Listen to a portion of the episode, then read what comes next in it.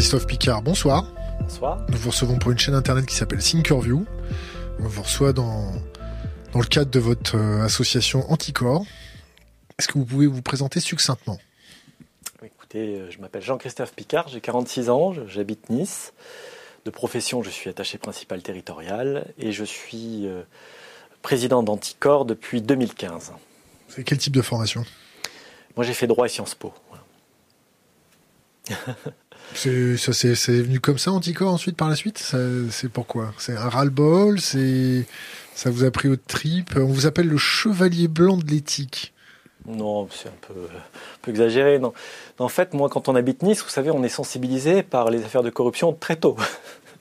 Et lorsque j'étais étudiant, donc j'étais un petit peu choqué par ce, qui, se passait dans ma ville, et j'avais créé un club de réflexion qui s'appelait le Club éthique et politique, et qui visait à réhabiliter la politique par l'éthique. C'était en 2000, c'était deux ans avant Anticor. Et euh, dans ce cadre-là, j'ai rencontré deux ans après une, une jeune femme qui s'appelait Séverine Tessier, et qui m'a dit Viens avec nous, on va créer une association d'envergure nationale euh, qu'on va appeler Anticor. Voilà. Donc on, a créé euh, Anticor en 2002.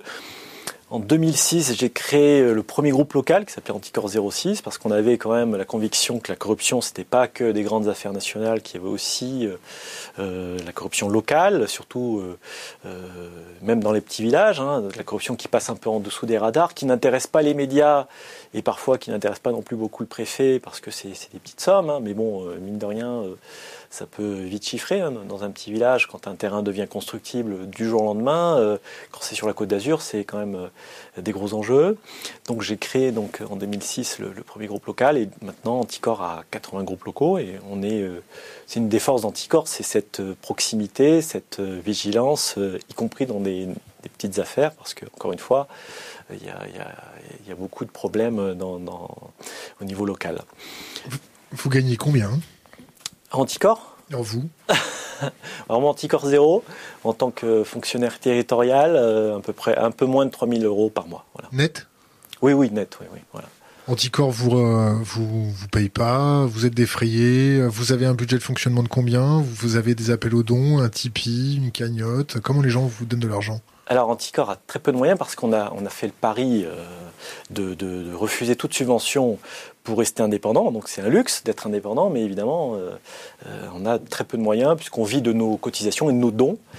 On a aujourd'hui à peu près un budget de 110, 120 000 euros. qui sert beaucoup, en fait, même la plupart, de, la plupart des, fonds servent à payer les frais d'avocat parce que ça, ça, s'élève et ça chiffre très vite.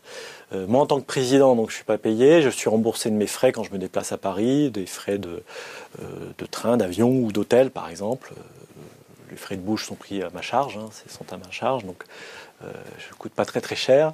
voilà, donc un petit peu comment fonctionne l'association. Encore une fois, on a très très peu de moyens, donc oui, on peut nous aider en adhérant ou en faisant un don. L'argent est bien utilisé.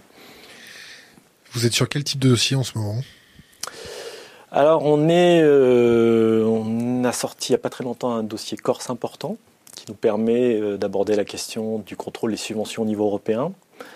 Sur l'agriculture, c'est ça? C'est ça, puisqu'on a, on s'est aperçu qu'il y avait euh, des détournements potentiels là-bas, puisqu'il y avait des subventions attribuées pour favoriser les exploitations agricoles, et on s'aperçoit que Certains ont abusé du dispositif en déclarant des terrains qui ne sont pas eux, en déclarant des, cheptels qui, ne, qui n'existent pas. Et donc là, on a estimé sur 4 ans une, fraude de 36 millions. Une fraude massive, c'est-à-dire qu'il n'y a évidemment pas que quelques-uns, c'est vraiment massif. Donc c'est intéressant parce que dans le cadre des élections européennes, ça va permettre un peu d'aborder la question du contrôle des subventions européennes.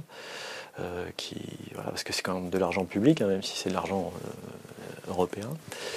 Et puis on est aussi euh, sur, euh, sur l'affaire Alstom aussi, que, sur laquelle on va essayer d'insister un petit peu. Qu'est-ce qui se passe avec Alstom? Alors c'est une problématique intéressante pour Anticor, parce qu'en fait, l'État a renoncé, si vous voulez, à lever une option d'achat qui lui aurait permis mécaniquement de gagner 350 millions, puisqu'en fait il y avait un système de, bonus, je vous, je, vous, passe les détails.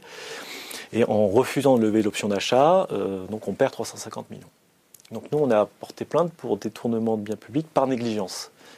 C'est sur ce motif-là que Christine Lagarde avait été euh, condamnée dans l'affaire Tapi.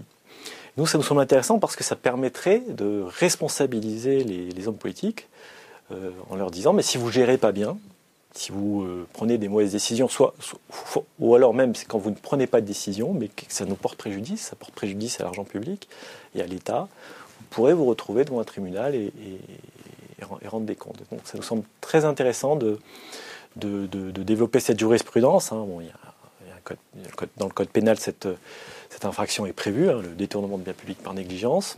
On essaie de, faire vivre cette, jurisprudence pour un peu responsabiliser les politiques, encore une fois, moi j'ai quand même le sentiment que voilà, un élu fait un petit peu ce qu'il veut de l'argent et il s'en fiche. Et après, nous, on se retrouve avec des factures exorbitantes. Et, moi, ça m'attriste. Quand, euh, on parle de justice fiscale, ça vous fait penser à quoi? Eh bien justement, il n'y en a pas de justice fiscale, c'est le problème. L'impôt en soi n'est pas, pas critiquable, c'est un moyen de répartir les richesses, plutôt bien. Mais euh, lorsqu'il euh, lorsqu'il n'y a pas de justice fiscale, lorsque certains ne payent pas l'impôt parce qu'ils sont trop riches pour payer des impôts, ce qui est quand même assez, assez fou. à la limite que quelqu'un soit trop pauvre pour payer l'impôt, je l'entends. Mais quand quelqu'un arrive à ne pas payer d'impôt par la fraude ou, l'optimisation fiscale, en fait, l'optimisation fiscale, c'est la fraude tolérée, donc ça, n'est pas non plus acceptable.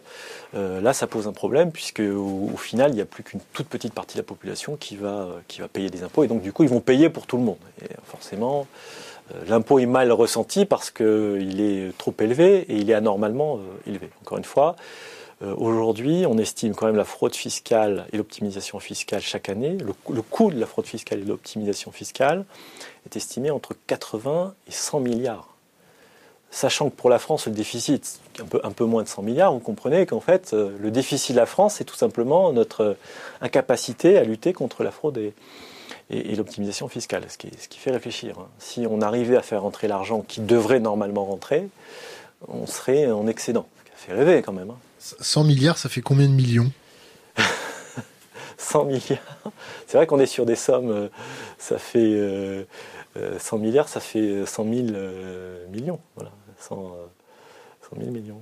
Vous comprenez les gilets jaunes?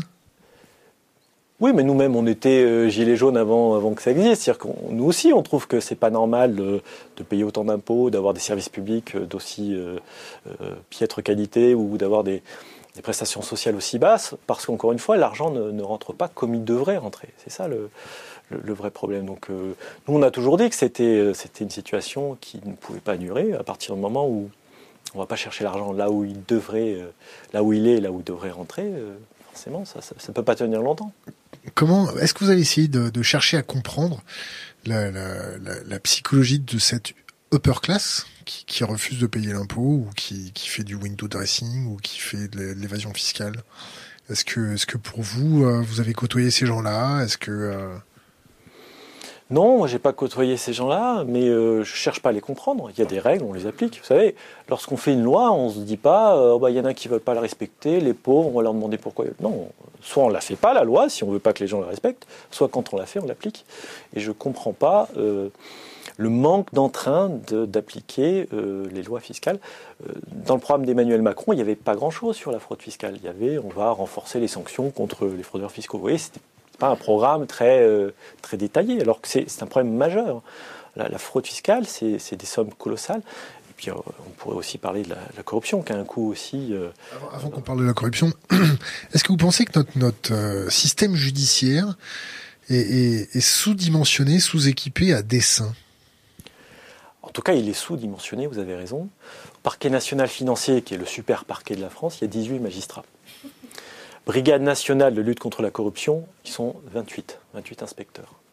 Là, j'ai vu que depuis 2010, il y avait 3100 vérificateurs fiscaux en moins. Donc, ce sont les gens qui sont chargés justement de vérifier les, déclarations fiscales. Donc, c'est très étonnant. Le, contrôle de l'égalité aussi, il a baissé d'un tiers en, cinq ans. C'est très étonnant que, alors même qu'on constate de plus en plus d'abus, et, sur, des sommes considérables, on baisse les, fonctionnaires, les agents chargés de contrôler tout ça. Très étonnant parce que on se doute bien que si on recrute 10 euh, magistrats de plus, ça va pas coûter très cher par rapport euh, à la somme en l'autre. Je veux dire, c'est considérable. Donc, alors, est-ce que c'est une volonté euh, Sans doute, parce que lorsqu'il y a une volonté politique, on peut, hein, on peut recruter 10 fonctionnaires de plus par-ci, 10 fonctionnaires de plus par-là. Sans doute, il y a une. Mais peut-être qu'il y a un déni, parce que par exemple en France, ce qui est très étonnant, c'est qu'il n'y a pas de chiffre officiel. Par exemple, les chiffres de l'estimation, la, la, fraude, l'optimisation fiscale, ce sont des chiffres donnés par un syndicat qui s'appelle euh, Solidaire euh, Finances Publiques. Voilà. Ah, donc c'est un syndicat qui, a bien fait, hein, qui a fait un très bon travail. Mais donc il n'y a pas de chiffre officiel du coût de la corruption et de la fraude fiscale. Donc on est un peu dans le déni, c'est-à-dire qu'on nie un phénomène important et on, ne donne pas même des chiffres officiels. Donc M. Darmanin a dit que d'ici un an, on aurait euh, une estimation officielle enfin du coût de la fraude fiscale, ce qui nous permettra d'avoir au moins une base de travail. Mais c'est quand même très étonnant qu'on n'ait pas de, qu'on s'intéresse pas officiellement, qu'on n'ait pas des, outils de mesure officielle de, ces fléaux qui, sont sur, qui portent sur des, dizaines, voire des centaines de milliards. Hein. Une petite question d'Internet. La corruption est-elle inhérente au capitalisme? Non, la corruption est inhérente partout, dans tous les systèmes. À partir du moment où on ne contrôle pas, au bout d'un moment, ça s'installe. Donc il faut contrôler, il faut sanctionner. Voilà. À partir du moment où il y a euh, du contrôle et des sanctions, la corruption, elle diminue. C'est ce qui se passe euh, dans les pays scandinaves où il y a une forte transparence. Et comme par hasard, il y a très faible corruption. Et comme par hasard, ce sont des pays où, euh, où les gens se sentent le plus heureux. Vous savez, il y a chaque année, il y a un indice du bonheur et les pays les plus heureux sont les pays scandinaves. Donc, Ou le bouton. le bouton, peut-être. Enfin, les pays scandinaves où, comme par hasard, il y a peu de corruption et une très forte transparence, où il y a une très bonne répartition des richesses les gens se sentent très heureux. Donc je pense que, je pense que c'est lié, que ce n'est pas une coïncidence. Parce qu'effectivement, quand l'argent est bien utilisé, ben, on est plus content. on a des meilleurs euh, services publics, on, a, on paye moins d'impôts. Enfin, voilà, donc il y, a des, il, y a, des cercles vertueux qui s'enclenchent et où les gens sont, sont, sont, plus satisfaits. Et Emmanuel Macron, vous en pensez quoi dans sa capacité à endiguer ce phénomène de corruption et d'évasion fiscale? Alors, si vous voulez, il a, il, a, il a soufflé le chaud et le froid parce que il a nommé un Premier ministre qui avait voté contre les lois de transparence. Donc on était un petit peu euh, contrariés. Et puis il annonce que la première loi, ça va être une loi de moralisation. Donc on dit chouette. Et puis en plus, nous, il nous, auditionne. J'ai été auditionné par euh, M. Bayrou, donc on a pu présenter nos, idées et nos, mesures. Puis au final, il y, a une, loi qui est quand même euh, très très décevante, qui, qui, contient des avancées, c'est indéniable, mais qui sont pas du tout à la mesure de l'enjeu. Donc voilà, on, est, a été un petit peu déçus. Je crois qu'il y avait quand même euh, beaucoup de choses à faire. On, a un petit peu, on a un petit peu raté l'occasion, d'autant plus qu'il y avait beaucoup de nouvelles têtes. Donc on pensait que les nouveaux euh, députés euh, allaient être un peu plus audacieux que les autres. Et puis on a été un peu étonnés, par exemple, que les députés En Marche votent contre la suppression du verrou de Bercy. C'est quand même très étonnant. Ce sont des jeunes députés qui arrivent. Je pense... Rappelez-nous le verrou de Bercy le verrou de Bercy, c'est très très particulier, puisque normalement, vous savez qu'il y a la séparation des pouvoirs, hein, donc la justice à côté, l'exécutif. Le verrou de Bercy, c'est la capacité, en fait, on ne peut pas poursuivre un fraudeur fiscal sans l'autorisation du ministre euh, des Finances. Donc ce qu'on appelle le verrou de Bercy, c'est une sorte de veto. C'est lui qui peut autoriser euh, les poursuites contre un fraudeur fiscal. Donc ce, verrou de Bercy, les, sénateurs à l'époque de la loi de moralisation a été euh, les, sénateurs avaient supprimé le verrou de Bercy et les députés En Marche ont, sont opposés à cette suppression. Bon.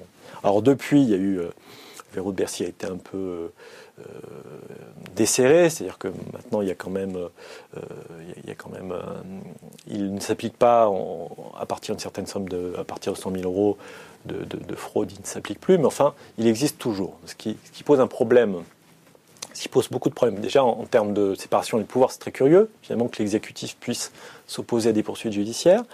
Mais quand, le ministre de la, de, des Finances s'appelle Cahuzac ou Wörth, on comprend bien que c'est un peu, un peu embêtant qu'il puisse s'opposer aux poursuites fiscales.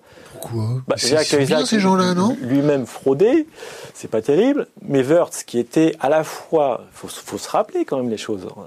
Il était à la fois ministre du budget, il était à la fois trésorier du parti au pouvoir ça pose un peu des problèmes. Pendant deux ans, ça a duré. On comprend bien que c'est un peu problématique que celui qui peut autoriser des, poursuites fiscales soit en même temps celui qui va recevoir les dons de, de riches. De, Vous connaissez le proverbe Plus c'est gros, plus ça passe. Oui, enfin, C'est toujours pas interdit, en tout cas, ce, type de cumul. Petite question Internet. Que pense-t-il du statut actuel des lanceurs d'alerte? Alors, il y, a, beaucoup à dire. Euh, nous-mêmes, on a été auditionnés dans le cadre de la loi Sapin 2 et on a, pu faire avancer un peu la définition. On était assez contents d'ailleurs, parce qu'on ne sert pas à grand-chose souvent quand on est auditionné. Mais là, on avait réussi, parce qu'au début, la définition du lanceur d'alerte, c'était uniquement celui qui dénonçait des affaires de corruption. Or, il faut savoir qu'un lanceur d'alerte aujourd'hui, tous ceux qu'on connaît, ce sont ceux qui ont dénoncé soit des affaires de fraude fiscale, soit des atteintes graves à l'intérêt général. Comme par exemple euh, l'affaire LuxLeak, euh, Antoine Deltour, il n'a pas dénoncé des délits ou des crimes, il a dénoncé vraiment un scandale qui n'était pas interdit, mais qui était une atteinte grave à l'intérêt général. Donc on a réussi à élargir la définition, donc aujourd'hui la définition elle est bonne.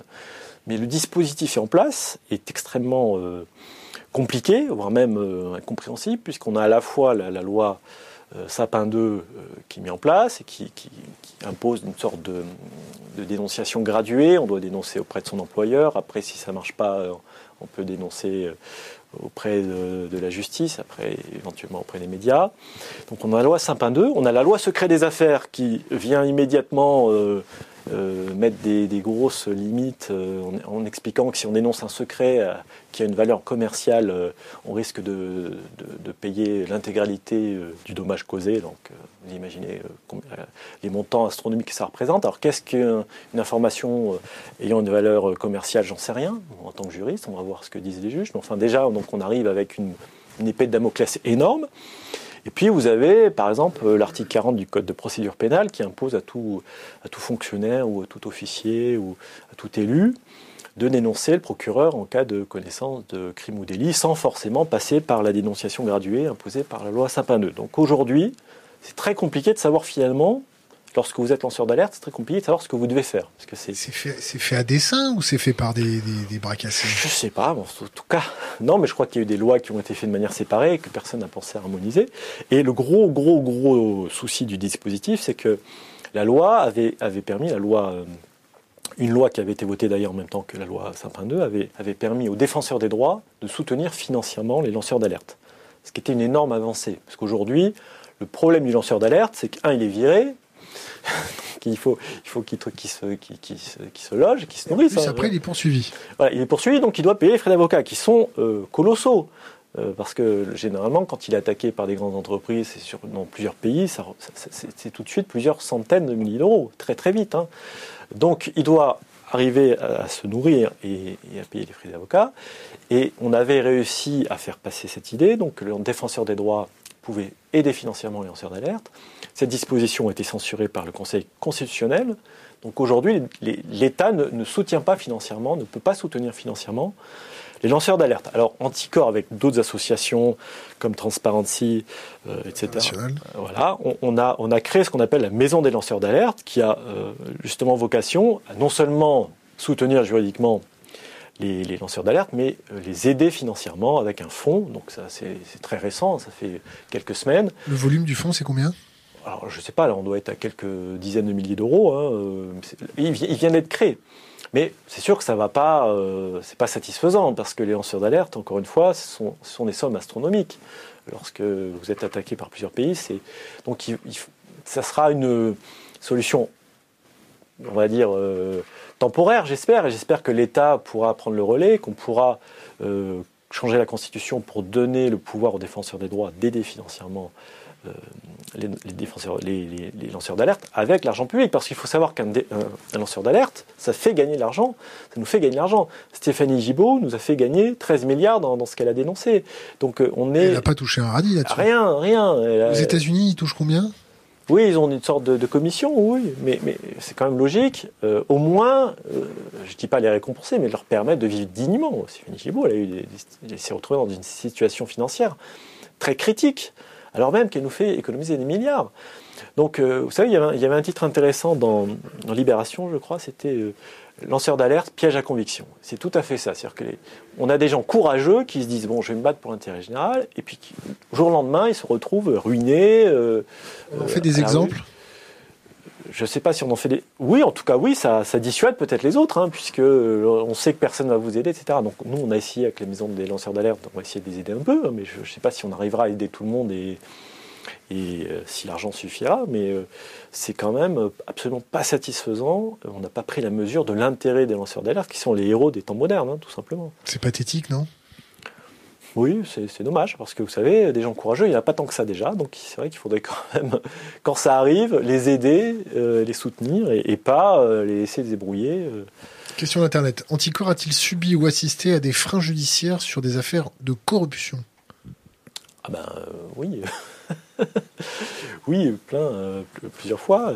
Euh, on subit euh, des manœuvres dilatoires.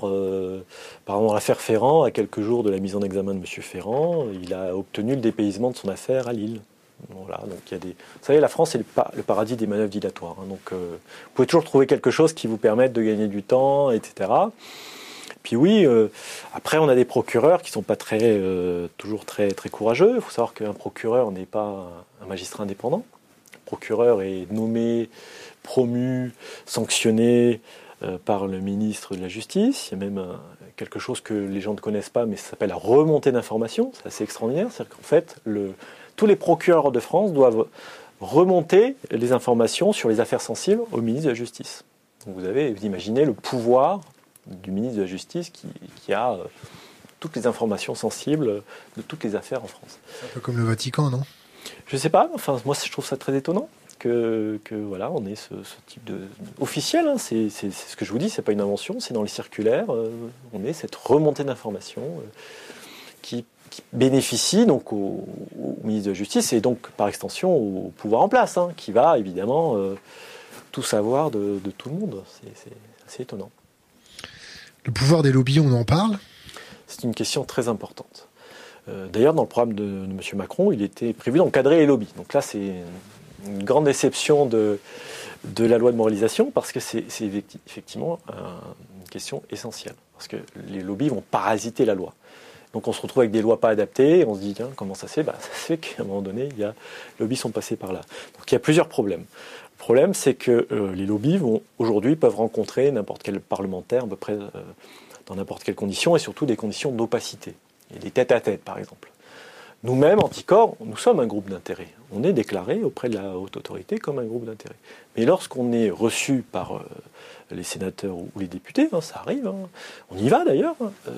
c'est public, c'est même parfois filmé, voilà, c'est, tout est officiel.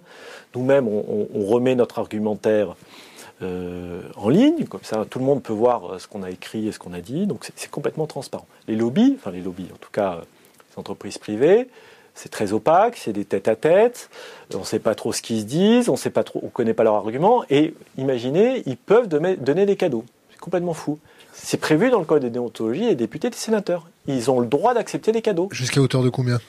Alors, il n'y a pas de plafond, c'est ça qui est étonnant. À partir de 150 euros, ils doivent, le, parlementaire qui reçoit un cadeau de plus de 150 euros, alors je sais pas, déjà je ne sais pas comment il sait que ça coûte 150 euros, puisque c'est un cadeau, enfin bon, mais lorsqu'il pense que ça coûte plus de 150 euros, il doit le déclarer au déontologue, vous imaginez. Bon, tout ça n'est pas évidemment public, mais il n'y a pas de plafond, c'est complètement fou. Il peut accepter les voyages, c'est prévu dans le code de déontologie. C'est qui qu'il a fait ce code? Ah ben, ce sont les sénateurs et les députés qui ont fait le code. Le même d'ailleurs, euh, enfin les mêmes dispositions, mais c'est très étonnant. Un fonctionnaire n'a pas le droit en France d'accepter un euro de recevoir un cadeau, ce qui est logique, ça porte, atteinte à son impartialité. Euh, mais celui qui fait la loi en France, il a le droit, c'est complètement fou. Et enfin, un troisième, problème, euh, on a aujourd'hui beaucoup de, parlementaires qui relaient des amendements clés en main faits par des lobbies sans le dire. Par exemple, sur le glyphosate, on avait 60, 60 euh, amendements identiques à la virgule près proposés par quatre groupes politiques différents. Lesquels euh, De mémoire, je ne sais plus les principaux, je crois. Je ne vais pas vous dire. La République en marche oui, oui, enfin, il y avait euh, les, principaux, il y avait, je crois, euh, enfin, je ne vais pas vous les citer, mais enfin, c'était quatre groupes politiques différents. Et, pourquoi pas? Je veux dire, nous, on n'est pas contre le fait qu'un parlementaire relaie une proposition proposée par un, un groupe d'intérêt, etc., mais qu'ils le disent, qu'on sache, attention, cette proposition, elle est proposée par tel euh, groupe d'intérêt. Voilà. Qu'on sache qu'il y a une transparence. Ce qu'on appelle, nous, l'empreinte normative. Il faut savoir d'où vient la proposition pour qu'on puisse l'évaluer. Parce qu'évidemment, si c'est une proposition d'un parlementaire, c'est une chose. Si c'est une proposition qui vient d'un groupe d'intérêt, on se méfie un peu plus, c'est logique. Donc il faut transparence. Voilà. Vous êtes optimiste pour l'avenir, pour changer ce système ou vous vous battez contre des moulins et vous aimez ça On se bat contre des moulins, mais moi j'observe que, euh, peut-être pas en France, mais ailleurs, ça bouge. Roumanie, ça bouge. Euh, printemps arabe, ça a bougé, alors que tout le monde disait que ça ne pouvait jamais bouger. Regardez ce qui s'est passé en Arménie, c'est extraordinaire. En Arménie, s'il y a bien un pays qui normalement n'avait pas vocation à bouger, c'est l'Arménie, où il y, avait une corruption énorme, une pauvreté énorme, où les gens avaient peur, parce que si vous opposez au, président qui était tout puissant à l'époque, c'est une sorte de mini-Poutine, vous étiez, blacklisté, enfin, vous étiez ostracisé. Et eh ben, les gens, ils ont fait 25 jours de manif et euh, le, président, il est parti. Euh, et aujourd'hui, c'est l'opposition qui est au pouvoir. Voilà. Il y a eu combien de morts déjà? Zéro. 25 jours de manif. Donc, si vous voulez. Des blessés, peut-être, non? Rien, rien, rien. Non, les, oh, gens un petit flashball dans l'œil? Même pas oh, Même pas un petit flashball dans l'œil Les gens, ils ont dit ah. on n'est plus d'accord. Il était resté 10 ans. Il a dit bon, moi, je vais encore rester quelques années. Non, on n'est plus d'accord. Voilà, c'est tout.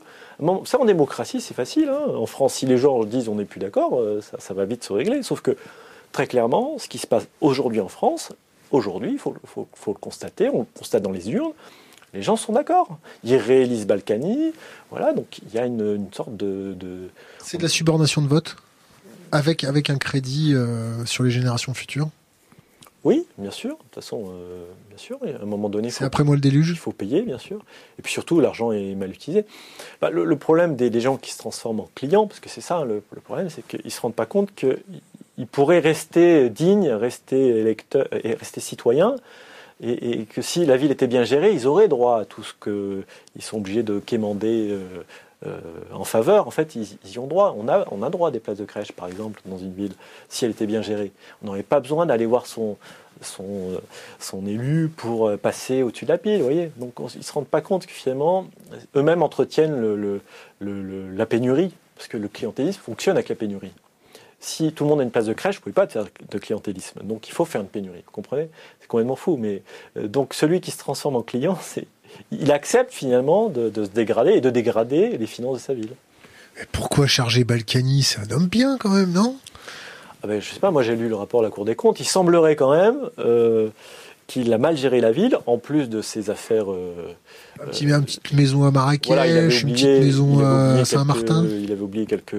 C'était une toute petite maison de rien du tout. ça peut arriver à n'importe qui, de, effectivement, d'oublier d'avoir euh, deux, trois maisons par-ci par-là. On, est bien d'accord. Voilà. Euh, on peut avoir des trous de mémoire. Mais euh, moi, j'ai écrit plusieurs fois au président, que ce soit M. Hollande ou M. Macron, pour qu'il M. Balkany soit révoqué. Parce qu'on a le droit aujourd'hui, de, enfin on a le droit, dans la, dans la loi c'est prévu, on peut révoquer un maire qui aurait perdu son autorité morale. Moi, j'estime que M. Balkany a perdu son autorité morale et je ne comprends pas pourquoi on le laisse encore en circulation alors qu'un président de la République peut révoquer un élu pour, euh, pour disparition de l'autorité morale. Donc, donc, il y a une acceptation euh, globale, encore une fois, des, citoyens, des...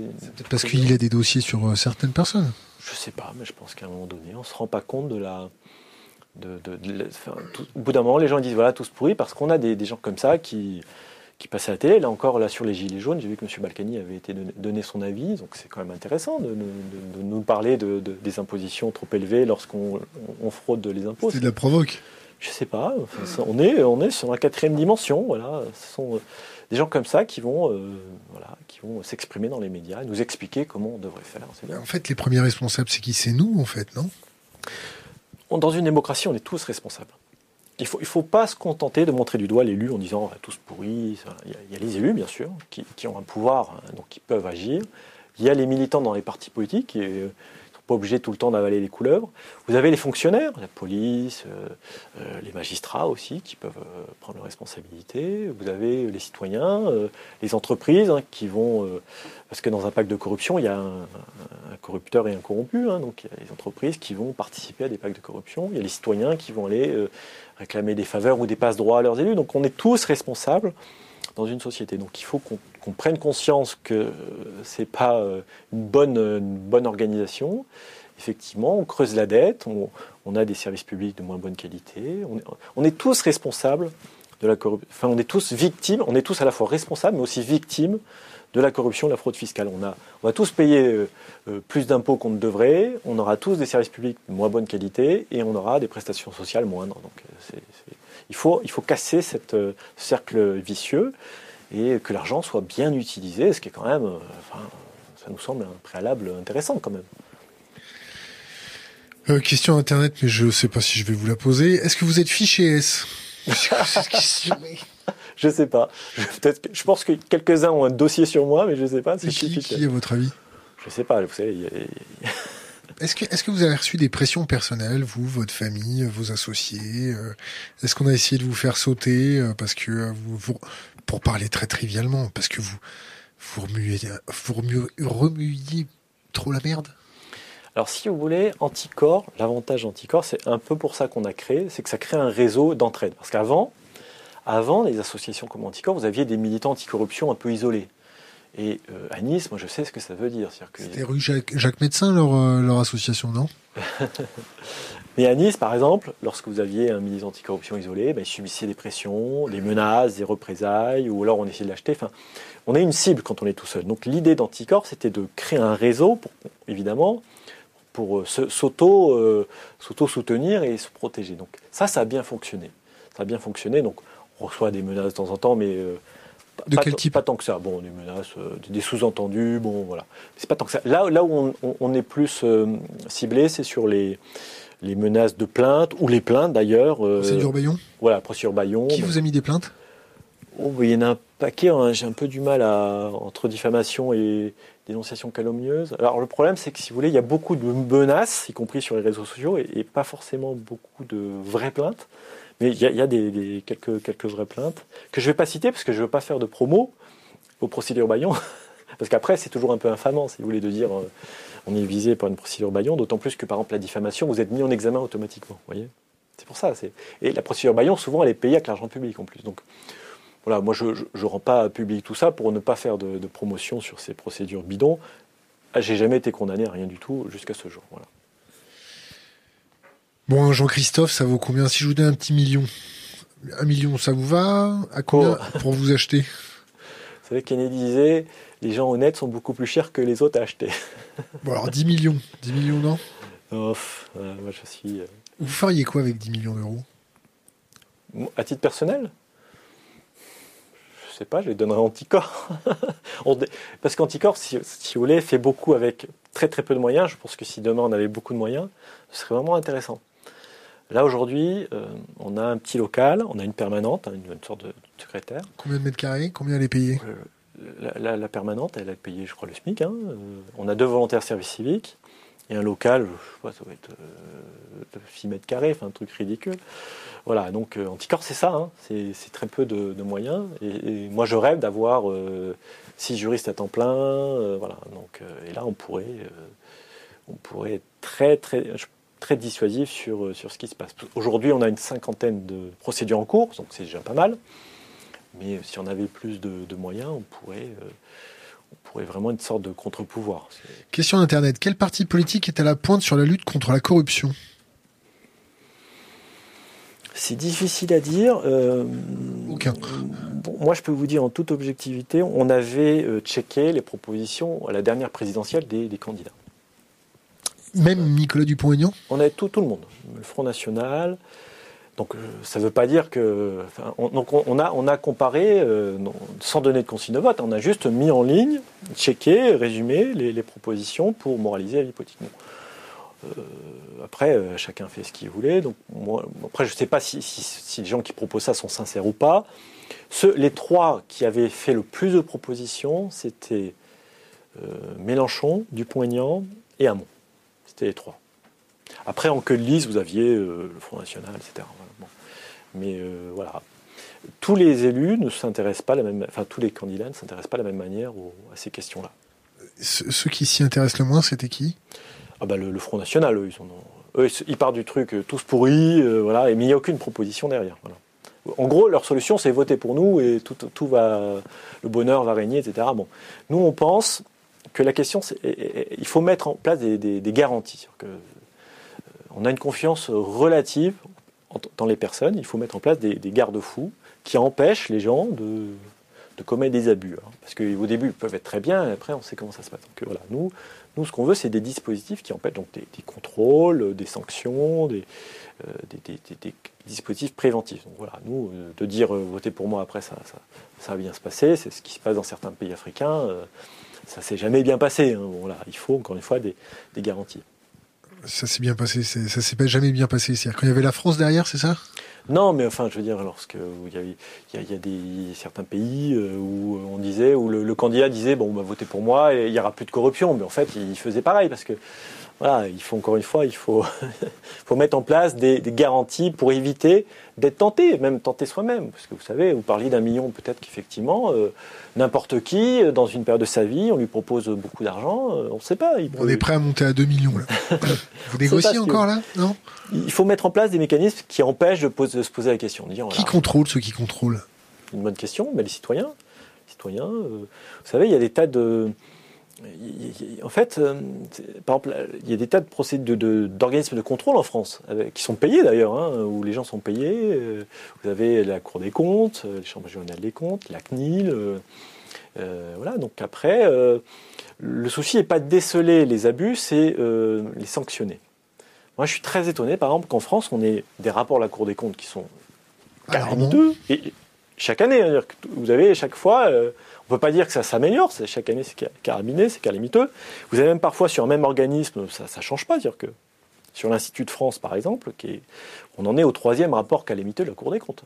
Ça fait tous les six ans, donc ça fait 18 ans, donc dans trois ans, je vous annonce, on aura un quatrième rapport calamiteux. Il n'y a rien qui, se passe. Donc euh, pourquoi il n'y a pas de suite? On a des gens très sérieux qui rendent des rapports plutôt bien faits, bien détaillés il n'y a pas de suite, il n'y a pas de sanction, il n'y a pas d'amélioration du contrôle. C'est très étonnant. Euh, là, moi, j'ai saisi le, parquet national financier dans l'affaire du, Grand Paris. Il y a eu un rapport mais calamiteux en janvier la, Cour des comptes qui nous dit que donc, le Grand Paris, c'est 38 milliards. Hein. un dérapage de, 13 milliards. Hein, qui c'est pas fini puisqu'on a encore 50 milliards. Et on nous dit qu'il y a 164 marchés publics passés sans mise en concurrence. Bon, bah, c'est un scandale énorme. Les, ministres, ils vont prendre la parole, ça va être, euh, va y avoir un, électrochoc. Six mois après, il ne s'est rien passé, donc moi je, saisis le parquet national financier, mais il devrait y avoir un truc comme ça. Il n'y a pas besoin d'une association qui, qui saisit le parquet national financier. Vous imaginez que le ministre devrait, euh, demander des comptes, il devrait, c'est un scandale d'État. 13 milliards, 13 hein. milliards, enfin, c'est un truc de fou. Donc voilà, je suis très étonné. On a, généralement, on a les dispositifs qui fonctionnent bien, mais il n'y a pas de, pas de suite. Alors je ne m'explique pas. Euh. Si vous voulez, Anticorps ne devrait pas exister.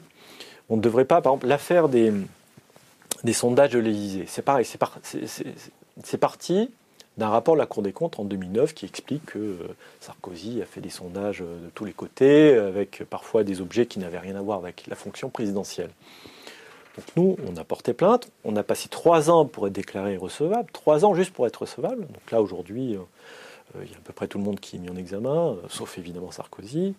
Et on va, vers un procès. Donc on est en 2018, hein, ça fait huit ans. Bon, normalement, Anticor n'aurait pas dû intervenir. On aurait dû automatiquement avoir une procédure de signalement. je veux dire, si Anticor n'avait pas été là, il n'y aurait pas de pas d'enquête, pas de procès sur. Euh, alors qu'on a un, rapport de la Cour des comptes qui explique, explique que ça a, été fait sans marché, qu'il y a eu des doublons, il y a même des, sondages qu'on n'a jamais retrouvés, donc on pense qu'il y a des, prestations fictives. C'est complètement fou. Donc, nous, on se bat finalement pour qu'un jour on n'ait plus besoin de nous, parce que c'est absolument pas normal qu'on soit obligé, nous, de porter plainte ou de faire des signalements. Normalement, il y a assez d'autorités en France pour que les choses se, passent euh, normalement et sainement. Et, on est très étonné finalement d'avoir euh, ce rôle qui, ne devrait pas être le nôtre. Hein. Est-ce que vous avez en tête, euh, pour vous, quel était le meilleur président de la Cour des comptes? Quel a, été le meilleur président de la Cour des comptes? Ce gars était pas mal, il disait des, bonnes Feu choses. Philippe. C'est lui qui avait théorisé la, euh, la, prime à la casserole, vous vous rappelez Il expliquait que, les gens euh, récompensaient les, élus ayant une casserole, et c'est vrai, c'est vrai, c'est toujours le cas. C'est une bonne théorie. C'est-à-dire que nous, les Français, nous, le peuple, on aime les gens qui ont des casseroles? Ouais, on les trouve sympas, ils rendent des services, que rendent pas forcément ceux qui sont honnêtes ou qui veulent instaurer des procédures transparente. Euh, voilà. Vous savez, moi, moi, je rencontre souvent des électeurs qui me disent Mon élu, il est super, il m'a filé une place de crèche, un emploi pour ma fille, une subvention pour mon assos. Mais moi, je leur explique que c'est. C'est pas ça un élu normalement. Euh, bon, on, est, on, est, on est sur d'autres planètes. Hein, on est comme en Afrique, comme en Chine. En Inde aussi, vous savez. En, ah, en Inde aussi. Tout le, monde est, tout le monde est acheté, c'est très drôle. Ou pas. Oui, oui, non, c'est. Euh, le casier vierge pour les politiques, ça vous intéresse? Oui, c'est une proposition anticorps depuis longtemps, euh, qui a d'ailleurs été votée le, 1er février 2017. À l'époque, il n'y avait pas eu de problème, et puis euh, la nouvelle majorité nous a dit que ce n'était pas constitutionnel, donc c'est très curieux. Hein. C'est de la République en marche? Oui, oui, oui. Pas... Donc ça avait été voté par tout le monde en, 2017, hein, et un an après, c'est plus constitutionnel, sans que le Conseil constitutionnel se prononce d'ailleurs sur la chose. Donc évidemment, c'est c'est quand même la moindre des choses, effectivement, qu'on ne puisse pas être candidat. Euh, l'idée, alors le casier judiciaire vierge, c'est un peu simpliste. Nous, nous ce qu'on dit, c'est qu'il faut qu'effectivement quelqu'un qui a été condamné pour des atteintes à la probité ne puisse pas être candidat. si vous avez été condamné pour, euh, euh, pour des, choses qui n'ont rien à voir avec une atteinte à la probité, ça, ça, ça du cannabis. Oui, ou la diffamation. Enfin, vous avez des choses euh, des fois qui, vous pouvez vite vous retrouver euh, condamné sans, que ça soit vraiment. Donc c'est vraiment pour nous les atteintes à la probité. Mais la loi qui, avait, été proposée et votée en première lecture en février 2017 était bien rédigée à ce point-là. C'est pas c'est pas un casier absolument vierge, mais c'est uniquement les atteintes à la probité. Très curieusement, ça n'est pas passé aux oubliettes. Alors c'est d'autant plus euh, dommage que c'était une promesse du candidat Macron. C'était dans son programme. Il, s'est engagé sur euh, le casier judiciaire vierge, l'encadrement des lobbies qu'il n'a pas fait. Euh, et donc ça, c'est deux, promesses qu'il n'a pas tenues, et c'est dommage, parce qu'il euh, il faut savoir que tous les députés En Marche se sont donc ont porté ce programme. Donc en fait, tous ceux qui ont porté ce programme se sont dédiés quelque part. ils auraient que le, que le, président change d'avis, bon, mais tous les députés auraient dû dire attendez, nous on a été élus sur cette promesse-là, donc il faut le faire. Et on, se rend bien compte que ça pose problème quand même d'aller devant les électeurs en disant on va faire ça, de ne pas le faire, et, après de dire mais c'est bizarre, les gens ne sont pas contents. Bah, ils ne sont pas contents parce qu'à un moment donné, euh, de temps en temps, ils lisent les programmes, euh, ils y croient et ils sont un petit peu contrariés quand on leur dit que, euh, que, vous qu'on ne va pas le faire alors qu'ils ont gagné les élections. Enfin, c'est un peu, bizarre. Bah, il faut bien passer les grenades lacrymogènes. Hein. On a acheté 4 ans de, de stock. Il faut bien, il faut bien les passer. Hein. Il y a des fraudes dans l'armement toujours aussi, non? Karachi, tout ça, c'est ça s'est calmé ou les rétrocommissions, des choses comme ça? Bah Nous, on est dans le, on a porté plainte dans l'affaire du Kazaguet. Oui, il y a sûrement des fraudes, oui, oui, euh, dans l'armement. Euh. Qu'est-ce que c'était? Kazaguet, c'était des, hélicoptères qu'on avait vendus en échange de l'obtention d'une euh, en Belgique d'une libération d'une personne euh, qui était un ami de celui qui vendait. Enfin, c'était une affaire un peu rocambolesque, un peu rocambolesque. Enfin, c'était quand même 10 milliards. Voilà. Oh bah, c'est bon. 10 milliards, ça fait combien de millions J'ai toujours été mauvais en maths, moi. En Inde, euh, quand on vend des avions, quand on a sa chérie qui, qui fait des films après derrière, c'est bien. Oui, mais c'est bien, mais je ne cherche pas à, je crois, à porter plainte ou faire un signalement. C'est très bien qu'il y ait une enquête sur cette affaire. William? Euh, Oui, c'est ça. Oui, oui. C'est très bien. Vous savez, nous, nous en Anticor, on ne peut pas tout faire, donc c'est très bien qu'il y ait des associations euh, comme Sherpa qui est spécialisée dans, dans la corruption internationale qui, qui aussi euh, prennent sa part. Hein. voilà. Alors, question Internet comment, en tant que citoyen, peut-on lutter contre ces fraudes? Euh, oui, bien sûr, mais c'est notre responsabilité. Comment on fait? Un, citoyen, vous savez, à partir du moment où on est en démocratie, il a une part euh, de responsabilité. Il, faut qu'un, il se forme pour comprendre comment ça se passe. C'est pas ça le plus dur? Deux. Se former? Bah oui, c'est pas évident parce que c'est compliqué. C'est vrai que aujourd'hui, comment fonctionnent les institutions, comment les décisions se prennent, c'est compliqué. Mais enfin, il faut qu'ils se forment un minimum pour comprendre. Deux, il faut qu'ils s'informent.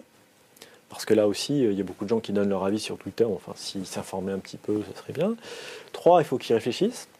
C'est pas mal aussi. Et, quatre, il faut qu'ils votent aussi. Euh, la lutte contre la corruption, ça commence aussi dans les urnes. Donc ça, c'est une responsabilité que chacun doit avoir. Il y en a beaucoup qui, par paresse, ne le font pas. Que, soit ils s'informent pas, ils votent n'importe comment, ou ils votent pas. Et, si on avait des citoyens un peu éclairés, ça serait quand même plus facile. Après, je vous dis, euh, euh, chacun peut prendre sa part. Euh, on peut rejoindre des associations, on peut, on peut on peut faire pression, on peut, voilà, on, peut saisir son élu, voilà, chacun peut, son petit niveau peut agir. Bien le même élu qui vous file une place en HLM ou une place en crèche Oui, bien sûr, les élus sont sensibles à l'opinion publique aussi. Regardez euh, ce qui s'était passé euh, quand Balkany avait reçu l'investiture à l'unanimité du, euh, du bureau d'investiture de, des Républicains. Il avait reçu l'investiture hein, en 2016 à l'unanimité pour être candidat aux législatives. L'opinion publique a, gueulé, hein, les gens ont gueulé sur les réseaux sociaux, et donc du coup, le, parti LR a, a retiré l'investiture. Donc voilà, il y a quand même euh, des effets lorsque l'opinion publique s'agite, euh, manifeste un mécontentement, et il peut y avoir des résultats. Donc euh, c'est bien aussi de, s'exprimer. Est-ce qu'il faut faire comme en Chine, faire une loi, rétablir la peine de mort pour, pour les fraudeurs? Non, nous on en est, on en est plutôt pour ce qui est une sanction, même symbolique, puisqu'aujourd'hui, regardez Christine Lagarde, elle a été euh, reconnue coupable de détournement de fonds publics par négligence, hein, pour quand même une somme de 400 millions. Oh, c'est 400 euh, millions Combien de millions? Elle n'a pas été. Euh, il n'y a pas eu de sanction. elle est toujours d'ailleurs présidente du FMI. Donc voilà. Donc nous, nous, ce qu'on veut, c'est au, moins une petite sanction, quoi, quelque chose d'un peu symbolique, si, mais une sanction. Qu'on dise quand même cette personne est coupable et elle, est, elle est condamnée. Donc peine de mort, c'est excessif, mais euh, euh, qui est une confiscation des biens. Nous, on est, on est, on est très euh, branché réutilisation sociale des biens confisqués, ce qui se fait d'ailleurs en Italie. C'est-à-dire que lorsqu'on confisque un, bien indûment acquis, on le, ré, on le réaffecte à une mission sociale ou d'intérêt public. Comme ça, la population voit, voit ce qu'a les effets de la lutte contre la corruption et la fraude fiscale. donc ça, permet à des associations d'avoir des locaux, etc. Donc c'est très intéressant comme, euh, comme dispositif. Ça rend, ça rend visible la, lutte contre la corruption. Alors, question d'Internet, un avis sur ce, qu'il se passe au Japon avec Carlos Ghosn? Oui, bah quand c'est à l'étranger, il y a des sanctions. un petit ami un bol de riz? Voilà. Nous, en France, on a des procès qui durent euh, des années. Présomption d'innocence, hein oui, oui, mais nous, on a des des, procès qui sont quand même euh, assez considérables. Euh, là, j'ai vu, je crois que c'était en, Espagne, je crois que le trésorier d'un parti au pouvoir a été condamné à 33 ans de prison pour corruption. Nous, nos procès durent 33 ans. Je veux dire, ils sont jamais condamnés. Ils meurent avant d'être condamnés. Regardez euh, Dassault. On a porté plainte contre Dassault dans l'affaire des achats de votes. Il est mort avant. Donc, on a des procès qui durent des années. Donc, c'est au moins, encore une fois, si on avait des durées, euh, on va dire, normales, hein, qu'on ait un peu l'espoir que les gens, euh, avant de mourir, euh, passent devant le juge, ce serait, ce serait bien. Regardez Tibéri, Jean Tibéri a été condamné au bout de 18 ans pour une affaire simple de, de, de fraude, de fraude électorale, une affaire très simple, hein, avec que des témoins qui étaient à charge. 18 ans pour le condamner. Quand il était même plus député quand il a été condamné. Donc, Vous avez des copains? Je sais pas, mais il y a, des, effectivement possibilité d'avoir des manœuvres dilatoires, comme je l'ai dit. On peut faire durer le plaisir, mais c'est pas acceptable. Il faut aujourd'hui avoir plus de moyens dans la justice et puis euh, dans les enquêtes et que, qu'on ait des durées correctes parce que c'est absolument pas dissuasif aujourd'hui. Un élu sait que s'il se fait, s'il se fait coincer, euh, ça va durer. Euh, lorsqu'on va le condamner, il sera même plus élu, quoi. Je vais demander qu'on monte un peu les questions. Alors, est-il possible pour la France de lutter seule et efficacement contre l'évasion fiscale ou cela doit se faire absolument au niveau européen ou mondial?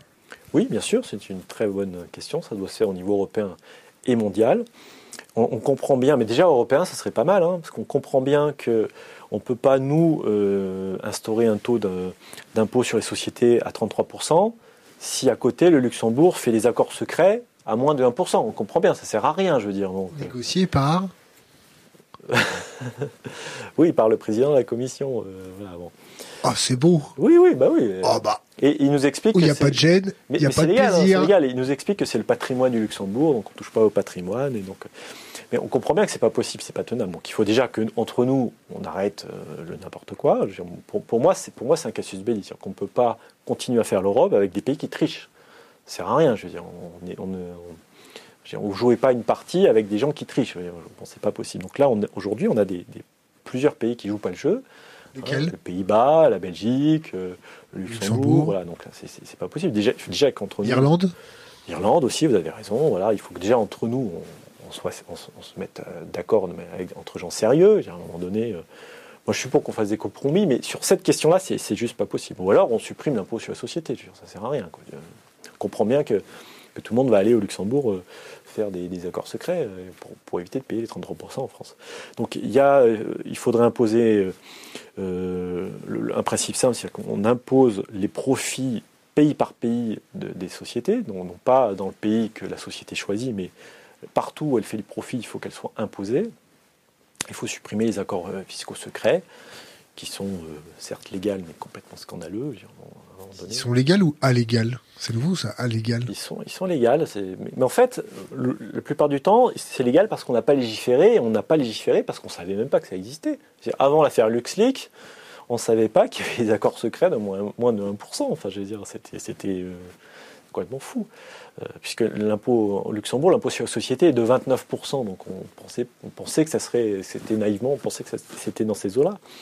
Donc il faut, au niveau européen, effectivement, qu'on prenne les mesures. Et au niveau mondial, il y a, le problème des paradis fiscaux. Là aussi, euh, le cancer de la démocratie aujourd'hui, ce sont les paradis fiscaux. Il y en a une trentaine. Et c'est toujours pareil. Ça sert à rien de réguler chez nous s'il suffit d'aller dans, le pays d'à côté pour euh, plus rien payer. Donc on comprend bien que c'est c'est pas tenable. Et, euh, enfin, s'il y a bien euh, l'ONU a un rôle à jouer dans, dans- ces eaux-là. Donc c'est très étonnant effectivement que personne ne, ne soit pressé de, de- de- de réguler tout ça, alors qu'on est tous victimes normalement. Alors peut-être que ceux qui ne sont pas pressés ne sont pas complètement victimes et qui ils ont quelques intérêts. Mais sans doute, hein. sans doute, il y a des gens qui ont des intérêts, mais ce sont, ce sont, euh, euh, ce sont des sommes considérables qui s'évaporent euh, du fait de, du fait de l'évasion fiscale et, Les GAFA, on en fait quoi? Oui, mais nous, nous on n'est pas que pour focaliser sur les GAFA. Pour toutes les, toutes les sociétés doivent payer là où elles font du profit, point barre. Les GAFA, euh, voilà, c'est sûr que si, si on arrive déjà à faire payer les GAFA, c'est bien, mais On a renoncé euh, à les taxer ou pas là encore? Oui, c'est dans les cartons. Mais encore une fois, nous, les, les GAFA, c'est pas beaucoup d'entreprises. finalement. Ce sont des grosses sommes, mais pas beaucoup. Il faut que toutes les entreprises euh, mais payent ce qu'elles doivent payer. Encore une fois, on n'est pas là en train d'inventer un nouvel impôt. On leur dit voilà, il y a des impôts, vous payez les impôts là où vous faites du profit. Point barre. C'est- quand même pas très, pas très compliqué à, à comprendre. Et l'Europe a une mission évidemment euh, énorme. Quoi, je veux dire. Si, on ne peut pas faire un marché commun avec euh, une fraude fiscale euh, à côté. Enfin, c'est- pas possible. C'est des milliards. Vous savez que la, la fraude fiscale au niveau européen, c'est 1000 milliards par an. 1000 milliards. Donc on est sur des sommes complètement démentes. Donc 1000 milliards, combien de millions? Voilà, ça fait. euh, Ça fait beaucoup, hein Arrêtez de me piéger là. Bienvenue chez nous. Voilà. Euh, euh, la France, c'est un paradis fiscal aussi, non? Ben, moi, j'ai eu le sentiment qu'à une époque, Saoudite. j'ai eu le sentiment qu'à une époque où, où Wörth était ministre des, des Finances, ouais, pour, pour éviter d'être, d'avoir un contrôle fiscal, il y avait moyen, peut-être en, en donnant, pour- en, en étant donateur de tel ou tel parti, de, voilà, de- de- d'avoir moins de risques. Après, euh, on a des, des dispositifs, on a des niches fiscales, notamment sur les, Les journalistes les- les- non, le- bon, les journées, c'est c'est gentil, oui, ça n'a pas lieu d'être, mais euh, sur les l'art, l'art est un objet de spéculation aujourd'hui. euh, c'est d'ailleurs complètement détaché, euh, en fait. Euh, ce qui se passe autour de l'art n'a plus rien à voir avec l'œuvre d'art en elle-même. hein. C'est aujourd'hui un, un outil de spé- spéculation, de fiscalisation. Donc il y, a, il y a effectivement des niches fiscales sur lesquelles il faudrait un peu toiletter. Il faut qu'on- demande euh, conseil à peut-être la famille Fabius, non? Ils connaissent un peu le marché de l'art? Je crois, mais c'est lui, je crois qu'il avait, il avait instauré. Mais aujourd'hui, c'est c'est- c'est vrai- c'est vraiment devenu un outil de spéculation assez, assez incroyable. Autre question d'Internet. Euh, pou. Alors, je vous la formule comme c'est formulé. Et pensez-vous que la justice française est corrompue Vous inquiétez pas, ça craint rien. Et pensez-vous que la justice française est corrompue ou tout du moins politisée? Alors les procureurs ne sont pas indépendants, donc ça répond à la question. Donc euh, ils sont nommés par le ministre de la Justice. Euh, donc forcément, euh, on peut se poser toutes les questions qu'on veut. D'ailleurs, une des propositions phares d'Anticor, c'est de couper le cordon ombilical entre les procureurs à la ministre de la Justice. Qu'on ait des vrais procureurs, enfin qu'on ait des, procureurs qui soient des vrais magistrats indépendants. Voilà. Donc à partir de là, effectivement, certains peuvent être mis là pour des raisons politiques.